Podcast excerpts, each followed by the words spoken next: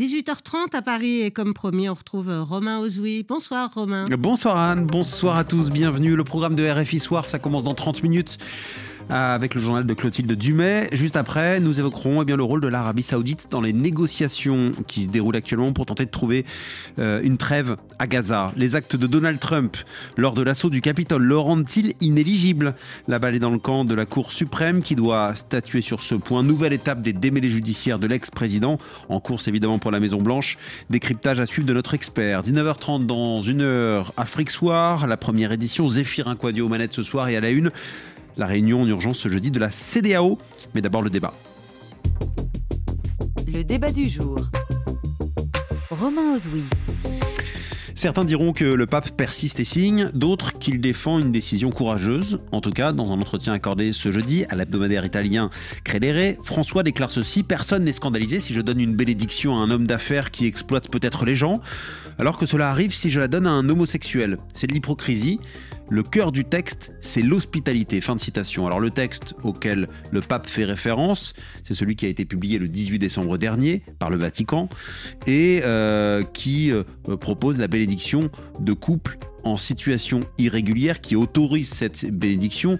Le pape entend par euh, couple en situation irrégulière les divorcés, les remariés et les couples de même sexe. Décision qui a fait vivement réagir. Exemple, le symposium des conférences épiscopales d'Afrique et de Madagascar, qui représente tout de même près de 260 millions de croyants, a tout simplement refusé d'appliquer la bénédiction des couples homosexuels. Notre question ce soir, est-ce que sur ce sujet, les, les positions sont irréconciliables?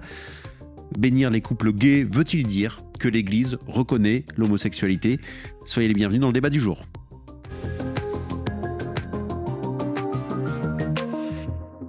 Et pour répondre à ces questions, nos trois invités en studio à nos côtés ce soir.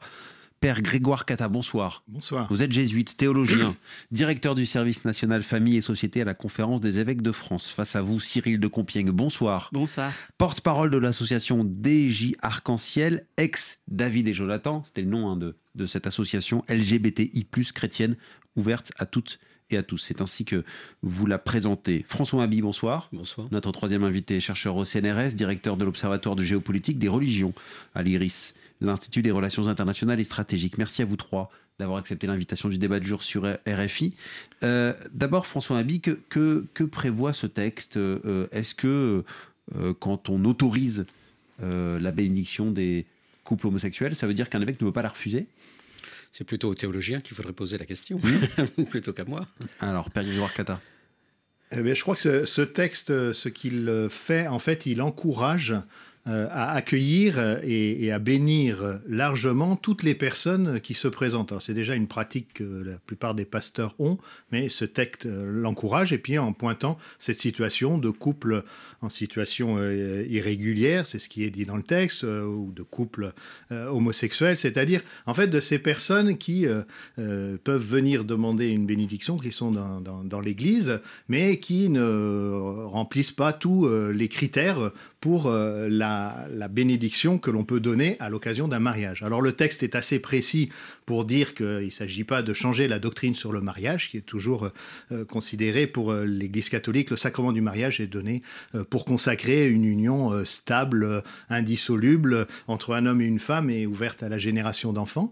Mais voilà, c'est pas la seule manière. Il euh, y a beaucoup de gens qui, remplissant pas ces consignes-là, sont quand même. Euh, L'Église a témoigné auprès d'elles et, et, a témoigné qu'elles sont aimées de Dieu euh, et qu'elles ont leur place dans l'Église. Et donc le pape, par la voix du, cardinal Fernandez, par le dicaster de la, doctrine de la foi, essaye de chercher une solution et propose donc de dire bah, ces personnes-là ont le droit de, recevoir une bénédiction. Alors c'est plutôt les personnes qui sont qui sont bénies béni, c'est pas l'équivalent du tout d'un mariage, mais en même temps, voilà, c'est le, le, fait de témoigner. Mmh. Bah, si des personnes viennent se présenter à vous euh, et, et, vous demandent une bénédiction euh, comme ça, bah, vous allez leur donner la bénédiction. C'est autre vous chose. Vous pas refuser. Voilà, et c'est autre Un chose. évêque ne veut pas refuser dans la question. En, en l'occurrence, c'est ce que ce que nous nous pratiquons tous quand on est, euh, moi, à la fin de la messe, euh, quand je célèbre euh, donc dans, dans, le diocèse de Saint-Denis, beaucoup de gens viennent me voir, me demandent est-ce que vous pouvez bénir mon enfant, est-ce que vous pouvez Bien bénir sûr. un chapelet? Ben, je bénis. Et Et c'est Est-ce autre que vous pouvez chose. bénir un couple homosexuel Voilà. Vous le Et faites C'est autre Mais Vous chose. répondez pas à mes questions Oui, c'est-à-dire que le- si le- le- le- les personnes viennent, ben, je, je vais les bénir. C'est autre chose de célébrer un mariage, quoi. Bien sûr, et non, mais de, on parle et pas de du donner mariage. une bénédiction euh, Voilà. et, et de donner une bénédiction dans ce cadre liturgique. C'était déjà le cas de, de les couples homosexuels et pouvaient être bénis déjà euh, avant même euh, la publication de ce texte La, la- la pratique de personnes qui vivent euh, en couple, qui sont homosexuels, qui viennent se présenter devant, euh, devant un, un pasteur qui demande à être béni, évidemment, euh, enfin, c'est une pratique que la, la plupart d'entre nous, nous avions. Alors, évidemment, avec, euh, avec des approches euh, un peu différentes, et on n'est pas encore, il faut reconnaître humblement que dans l'Église, on n'est pas toujours à la hauteur de ce qu'on prêche en termes en termes d'accueil. quoi. C'est la même chose aussi pour des, des personnes divorcées, remariées, mais c'est vrai que la bénédiction des, voilà, la bénédiction des personnes ne, ne posait pas de problème, mais peut-être qu'il y avait besoin de, de le redire et de donner Mm. ce, ce signal-là. Après, il reste encore beaucoup de choses à, à- à- à- à creuser. On voit bien que la réception de, de- de ce texte euh, voilà, le, le montre. Et de fait, euh, peut-être que les, les- les cou- les personnes vivant en couple, les personnes homosexuelles vivant en couple, ce qu'elles attendent ou ce qu'elles demandent à l'Église, quoi, c'est pas encore exactement ce que le texte leur donne. Ça, il faut, faut être quand même très très honnête. vous, vous avez cité votre exemple, donc je m'en empare. Vous, vous avez béni des couples homosexuels? Bah, C'est-à-dire que moi, j'ai eu des personnes qui, qui sont, euh, je ne sais pas de, de quelle manière, mais dont je pouvais savoir de la manière dans laquelle elles vivent, et qui viennent, une personne qui vient me voir, bah, si elle me demande sa bénédiction pour dire quelque chose de la bonté de Dieu et l'aider à grandir euh, euh, dans la foi, bah, évidemment, euh, je le fais, mais de la même manière, comme le citait le, le pape, que quelqu'un qui vient euh, me voir et, et peut-être je me dis, tiens, celui-là, il, il paye peut-être pas ses impôts, c'est pas la question que je me pose, quoi. il vient de me demander la bénédiction, c'est un encouragement, une partie de la bénédiction. Dans certains cas, la bénédiction, c'est consacré, c'est comme dans le cas du mariage, bah, on consacre un engagement, donc quelque chose qui est bon. À d'autres moments, dans la bénédiction, on loue le Seigneur. Quoi. Puis il y a une troisième manière de, bénir qui est s- dire quelque chose d'un encouragement, prier Dieu pour encourager la personne, quelle que soit sa situation. Et on est tous pécheurs, quoi, et on a tous besoin d'avoir cette prière d'encouragement. Si quelqu'un est gay et cherche le Seigneur avec bonne volonté, qui suis-je pour le, Bah, pour le juger Ça, c'était Pape c'est François il y a plus de l'ai 10 dit, mais C'était le, le pape actuel il y a plus de 10 ans déjà. Ouais, En, fait. en- en 2013, Cyril de Compiègne, porte-parole de l'association DJ Arc-en-Ciel, association LGBTI+, chrétienne. Comment est-ce que euh, votre association a reçu, euh, comment est-ce qu'elle a accueilli ce texte publié par le Vatican en décembre dernier? Euh, je pense que pour nous, ça a quand même été une, une bonne surprise au départ. Euh, nous, on le voit vraiment comme l'aboutissement en fait de la démarche du pape François, euh, voilà, qui avait vraiment prêché cette attitude d'accueil et de rencontre, de, notamment de la phrase qui suis-je pour juger. Euh, et donc, et ce qui était assez inédit aussi, c'est qu'il donnait davantage de liberté et de souplesse au terrain. C'est-à-dire qu'il dit, oui, on peut discerner sur le terrain l'accueil et la rencontre avec les personnes, et tout ne doit pas forcément être régulé par le haut de manière surplombante, autoritaire, etc. Et c'est vrai que tout ce qui est moral sexuel était jusque-là très verrouillé euh, à partir du Vatican. Euh, et du coup, la démarche du pape François, c'était aussi de dire laissons euh, agir le, terrain. Donc en ce sens-là, on, l'a vu positivement le fait que ce soit entériné dans ce texte-là. Après, c'est vrai que là, un mois et demi après, l'enthousiasme pour nous, il est quand même pas mal retombé parce que la réception du texte est extrêmement compliquée. Elle a ravivé une homophobie d'église qui est très forte et qui est très douloureuse en fait à vivre pour des personnes. Je pense que peut-être que pour certains, ils avaient l'impression que l'église, même l'église de France ou l'église universelle, avait peut-être plus avancé que ce que les réactions ont, ont montré. Euh, et même finalement, en fait, il y a beaucoup de limites au texte qui en fait restreint quand même euh, le, cadre de la de proposé de, de ces bénédictions. Euh, et c'est vrai que nous, par rapport à l'attente de nos adhérents, on sent bien que ce qui est souhaité, c'est une célébration qui vient accompagner une possibilité de mariage civil qui est ouverte dans, dans certains pays. Euh, et là, le, le- le pape a quand même, enfin, le, texte pose quand même la distinction. Non, ça doit pas se faire dans le cadre d'un mariage, ça doit pas se faire en habit euh, de mariage, etc. Et tout ça pose des conditions qui font bien sentir les, les- les limites en fait aux personnes Ouais. concernées, qui du coup pourraient souhaiter davantage en fait que la bénédiction dans le cadre qu'elle est proposée. Ça, c'est clairement votre désaccord avec le père Grégoire Cata. Je vais citer, euh, en référence à ce que vous nous disiez, le témoignage publié en début de semaine dans Le Monde d'un jeune catholique homosexuel, Antoine, 24 ans. Il prévoyait de faire son coming out devant ses parents en fin d'année dernière. Et en raison de la, justement, récente décision du Vatican, il a remis son projet, peut-être plus que remis son projet. Voyant les discussions vraiment tendues, voire violentes sur le sujet à Noël et même après, je me suis dit que j'allais attendre, voire complètement renoncer. Alors quand je demandais au père Grégoire Cata si un évêque pouvait refuser de bénir euh, les couples homosexuels, il y a aussi quelles conséquences? Euh, si l'évêque le fait à contre-coeur Est-ce que ça va pas se retourner contre euh, l'intérêt de, de ce texte? À certains, en fait, le, texte laisse quand même beaucoup de liberté aux prêtres, aux diacres qu'il invite à recevoir la demande de bénédiction.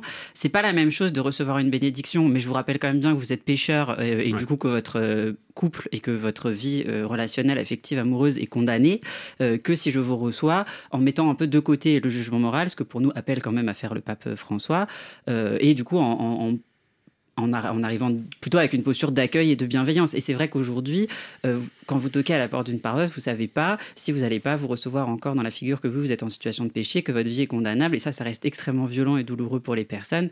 Et donc oui, c'est pas parce qu'il y a la possibilité de cette bénédiction qu'aujourd'hui une personne peut aller voir n'importe quel prêtre ou n'importe quel diacre et avoir la certitude d'avoir un accueil favorable. Mmh. et ça reste je ne sais pas si c'est majoritaire dans l'Église catholique, euh, l'opposition à la bénédiction des couples homosexuels. Mais en tout cas, les conférences épiscopales à travers l'Afrique estiment que les bénédictions, je cite le texte, hein, extra-liturgiques, ne pourront pas se faire en Afrique sans s'exposer à des scandales. Ça causerait une confusion et ça serait en contradiction directe avec l'éthos culturel des, des communautés africaines, sachant que euh, l'Église en Afrique, c'est 256 millions de croyants près d'un Africain sur cinq. Et avec l'Amérique du Sud, l'Église, euh, l'Afrique, c'est le continent le plus dynamique hein, ah sur, le plan, sur le plan catholique. Certainement, C'est 19% des catholiques dans le monde. François Habi, euh, euh, que révèle ce texte pour vous? Ah, Pour moi, il est passionnant. Il est passionnant par la, on va dire la crise, d'une certaine manière, qu'il a, qu'il a instaurée, parce qu'il me semble tout à fait significatif de problèmes structurels qui traversent l'Église catholique, et également des difficultés de ce pontificat. Bon, grosso modo, on peut dire que le, pape euh, insiste davantage sur la pastorale, donc sur l'accompagnement, plutôt que le rappel de la norme, de la doctrine, des dogmes, etc. Bien. Une fois que l'on a dit ça, je pense que dans la réception plutôt négative, ou en tout cas, si on veut expliquer les réactions plutôt violentes, je pense que le, pape a sa part de responsabilité, pour, pour deux raisons. Euh, la première, c'est que, euh, d'une certaine manière, je trouve qu'il a un petit peu finassé avec les traditionalistes ou les conservateurs dans l'Église catholique précisément sur ce sujet. Il y a la phrase que vous avez dite, qui suis-je pour juger? Mmh. C'est une chose que de dire cette phrase-là dans un avion devant des journalistes, c'en est une autre quand on est en Hongrie devant Orban de la prononcer. ce que je veux dire par là, c'est que je pourrais vous donner quatre exemples. Le pape rencontre euh, le patriarche Kirill, pas n'importe qui, à Cuba. Relisez la déclaration, vous verrez que c'est un alignement mm. euh, sans contestation possible de la position de l'Église catholique sur celle de l'orthodoxie et avec un rappel très, traditionnel du, rôle de, la famille. Voilà. Sans s'en démarquer, quand on connaît le, contexte et ce que ça veut dire pour les orthodoxes, c'est un signe qui est envoyé. Lorsque le pape se rend en Hongrie, effectivement, il parle beaucoup des migrants. Donc là, tout le monde parle de l'opposition Orban et euh, François. Personne ne dit que il a rappelé repris à son compte le vocabulaire de l'épiscopat hongrois, qui du reste depuis euh, a dit qu'il refusait effectivement les bénédictions euh, proposées. On pourrait parler de la critique par la diplomatie du Vatican euh, de la notion de, genre, de l'idéologie du genre, qui est une dénonciation sans nuance depuis des années. Vous retrouveriez cela depuis Jean-Paul II jusqu'au pape actuel. Dernier exemple, le pape a utilisé à plusieurs reprises euh, une dénonciation en parlant de colonisation idéologique du Sud, grosso modo le Sud global, et notamment de l'Afrique, par les pays occidentaux et notamment euh, l'Europe. C'est précisément cela que cette notion-là de colonisation idéologique que les épiscopats africains viennent de reprendre comme type d'argument. La dernière fois qu'il a mentionné, que le pape a mentionné ça, c'était quand même sur un sujet euh, important, puisque c'était pour condamner l'exportation de la démocratie en, Afrique. Ce que je veux dire par là, vous voyez, c'est que il y a des signes qui ont été envoyés, et c'est assez typique de la méthode de, François, et qui, d'une certaine manière, euh, Hein, quand, il, y a du flou, euh, il y a un loup. Voilà, on pourrait dire on ne sort euh, de l'ambiguïté euh, qu'à son détriment. Mitterrand disait cela. Voilà, bah là il sort de, l'ambiguïté. Effectivement, ça pose problème parce que ces signes divers qui ont été envoyés bah, ont pu être reçus par différentes catégories de l'Église catholique de manière extrêmement différente. Donc ça, je pense que c'est un premier problème. Le deuxième, c'est le contexte. et là, le pape est pris, me semble-t-il, devant une contradiction qui est une contradiction structurelle, mais qui est une contradiction forte de son euh, de son pontificat. Un, il est minoritaire sur beaucoup de sujets, mais surtout deux, comment voulez-vous à la fois prendre une position comme il l'a prise tout seul sans prévenir, alors même que le synode qu'il avait réuni auparavant avait refusé de prendre position sur le sujet, sachant qu'il y avait des divisions.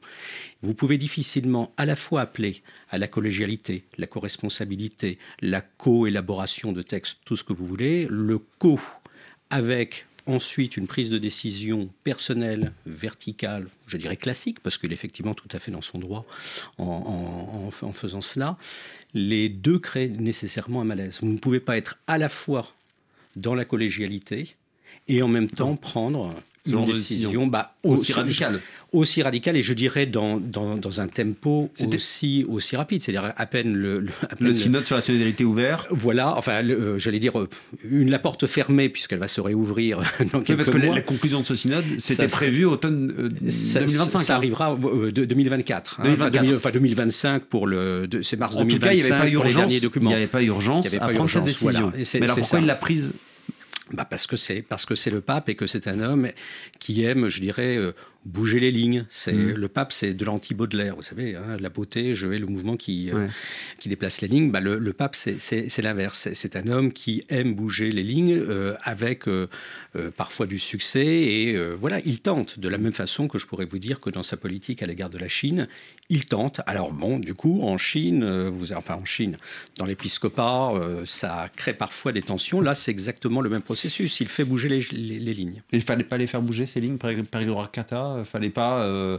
euh, dès maintenant euh, autoriser la bénédiction des couples homosexuels? Ça, moi, je vous laisse, euh, je vous laisse euh, juge de cela. Ah, je vous pose la question en, en tant que jésuite, théologien et surtout directeur du service national famille et société à la Société. conférence des évêques de France. La conférence des évêques de France a une position euh, Eh ben, pas, pas- pas tranchée de manière évidente sur le sujet. hein. La, position de, de, de- de- de l'Église, le, le communiqué qui a, qui a été fait euh, au niveau, de, au niveau de, la, de la conférence des évêques euh, assez clair pour euh, accueillir euh, ce texte du pape et puis euh, voir le, sens profond en disant bah, justement on l'accueille comme un encouragement à accueillir les personnes et à les bénir.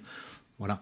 Euh, c'est évident que, comme dans tous les épiscopats, il y, a, des approches qui peuvent être différentes d'un évêque à l'autre. Mais moi, ce qui me, euh, je pense que la question qui nous est posée aussi, et puis qui est un, défi à relever, euh, c'est qu'effectivement, on voit aussi que d'un contexte culturel à l'autre, le texte n'est pas reçu de la même façon, mais parce qu'on est face à, à une question. C'est pas qu'une question qui frappe l'Église. Je veux dire, on parle du continent africain. Si en France, ça fait 40 ans qu'on a un peu plus entre 40 et 50 ans qu'on a euh, dépénalisé euh, l'homosexualité, si ça fait un peu plus de 30 ans que c'est retiré de la liste des maladies mentales euh, à l'OMS, euh, ben, on a encore un certain nombre de pays africains où euh, non seulement euh, on dit de toute façon ça n'existe pas, moi, enfin, moi je l'ai entendu, je vis avec, euh, euh, dans une communauté jésuite qui est internationale et donc euh, on discute aussi avec nos compagnons qui viennent euh, de, l'autre euh, du continent africain. On voit tout le chemin qu'il y a à faire simplement pour, euh, pour aborder cette question. Et c'est vrai que euh, bah, la manière dont ce texte a été formulé, ben, euh, c'est pas, euh, pour l'instant, ça n'est pas reçu. Alors est-ce que pour autant il faut se taire? Ben, Le pape, lui, a jugé qu'il fallait avancer. Mais je crois que le, le grand défi, c'est, on dit que l'Église est catholique, euh, ça veut dire quelque chose de l'ordre d'une universalité. Ben, comment on fait pour s'adresser à tout le monde? Bien sûr. et pas simplement, c'est sans doute ça le défi, c'est on parle d'universalité, il ne s'agit pas d'universalité qui vienne d'en haut, quoi, euh, de la part de, de, de ceux qui parlent, et en ce moment, euh, euh, ben, c'est Rome, c'est plutôt l'Europe et puis l'Amérique du Sud, puisque le pape est argentin, et que ça s'imposerait comme ça d'en haut, il y a à prendre en compte la réalité des personnes. Et c'est ça ce qui nous revient peut-être en pleine figure, mais où je crois que l'Église de tout temps euh, ben, a eu ce souci d'essayer de s'adresser euh, à tout le monde. Et ben, c'est le défi que nous sommes en train de relever. Et sur cette question-là, c'est sûr. Et d'un mot, ce que vous dites, c'est comment uniformiser finalement la religion et, Non. et- et les cultures. Non, non pas. Alors, il ne s'agit pas d'uniformiser, mais c'est comment faire que euh, chaque culture s'exprime. euh, voilà. voilà. Mm.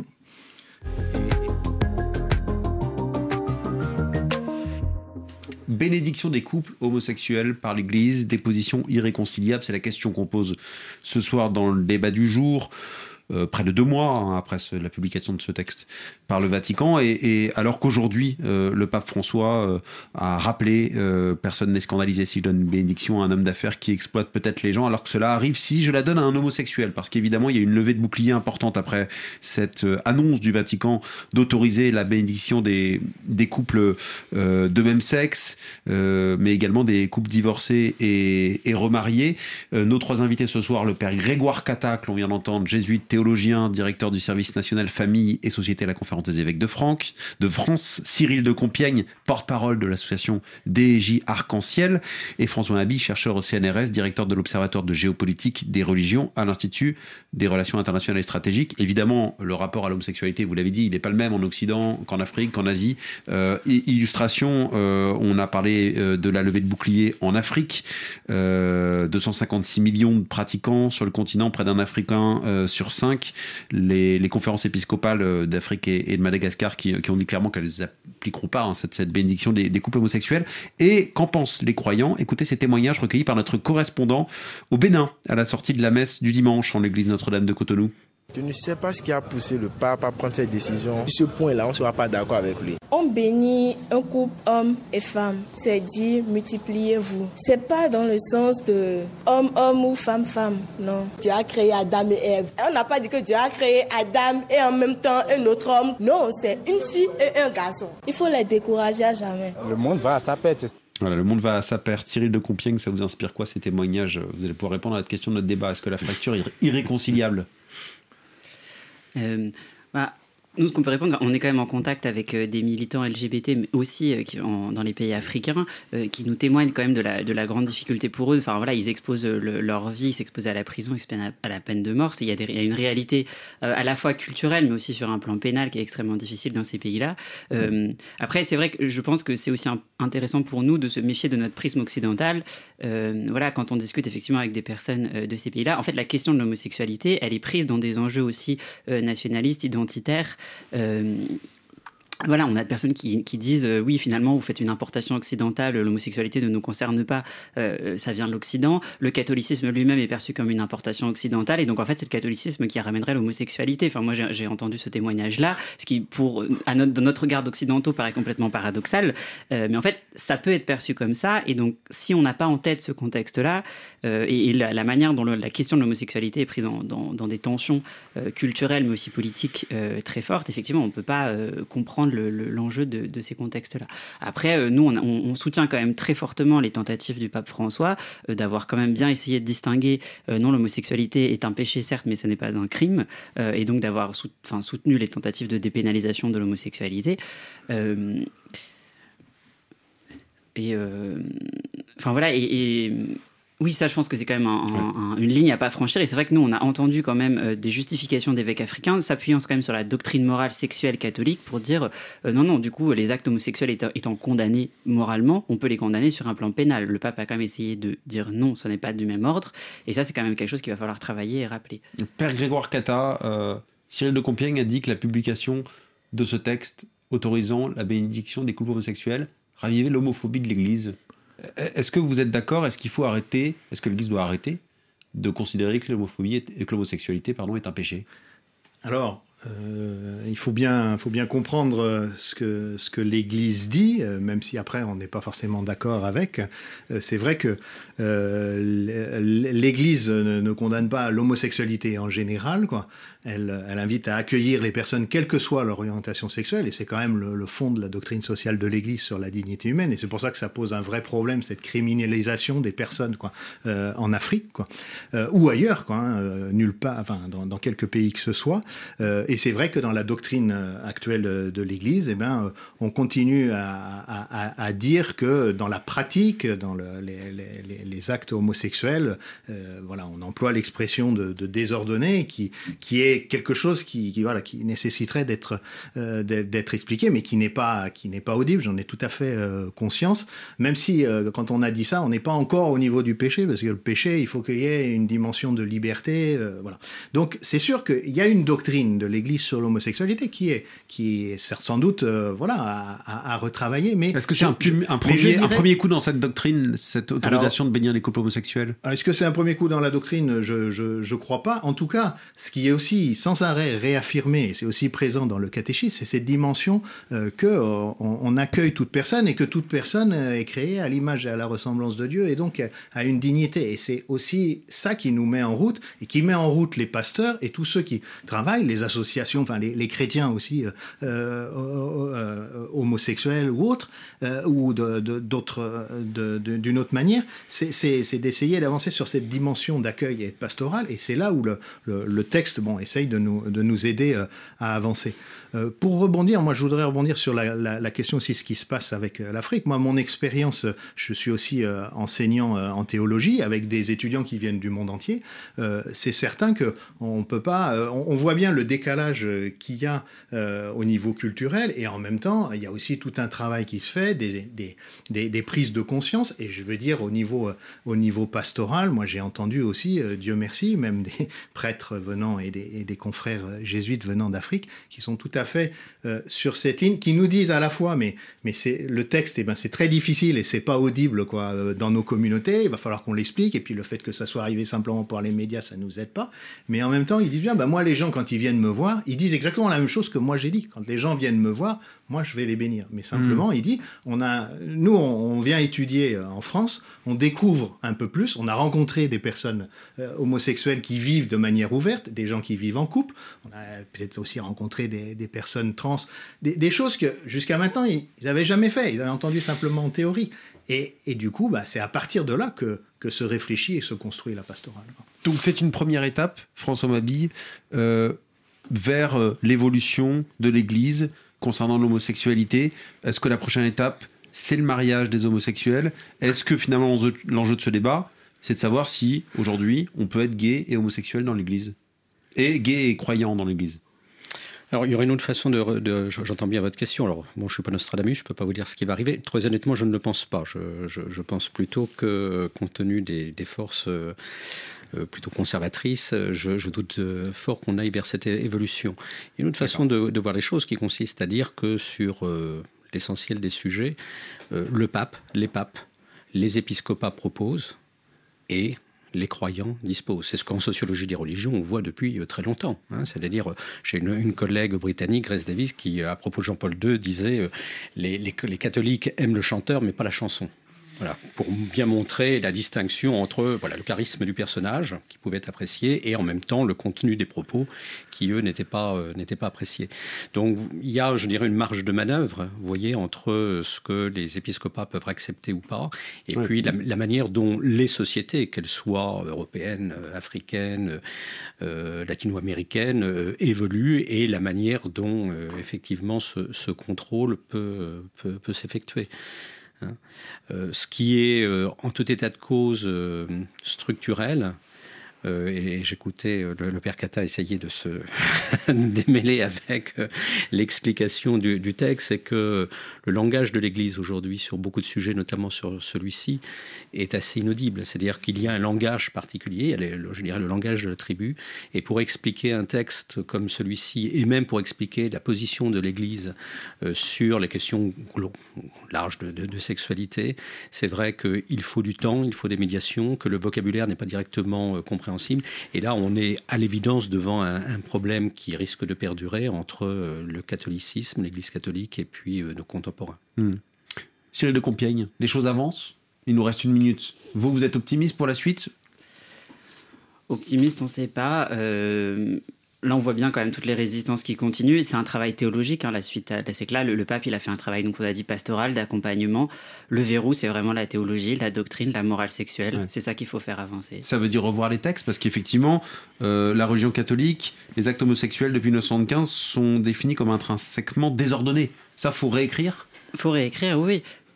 Père, Grégoire Cata, faut réécrire? Ah bah, je, l'entends et demandé par, euh, par beaucoup de gens, de fait. Et moi, comme théologien, je, voilà, je m'attelle à cette question. Mais euh, Vous n'y répondez pas pour, pour, Alors, je suis capable d'y répondre en tant que théologien. C'est autre chose. La réponse du magistère, il faut que les théologiens travaillent euh, quand même de manière plus, plus forte.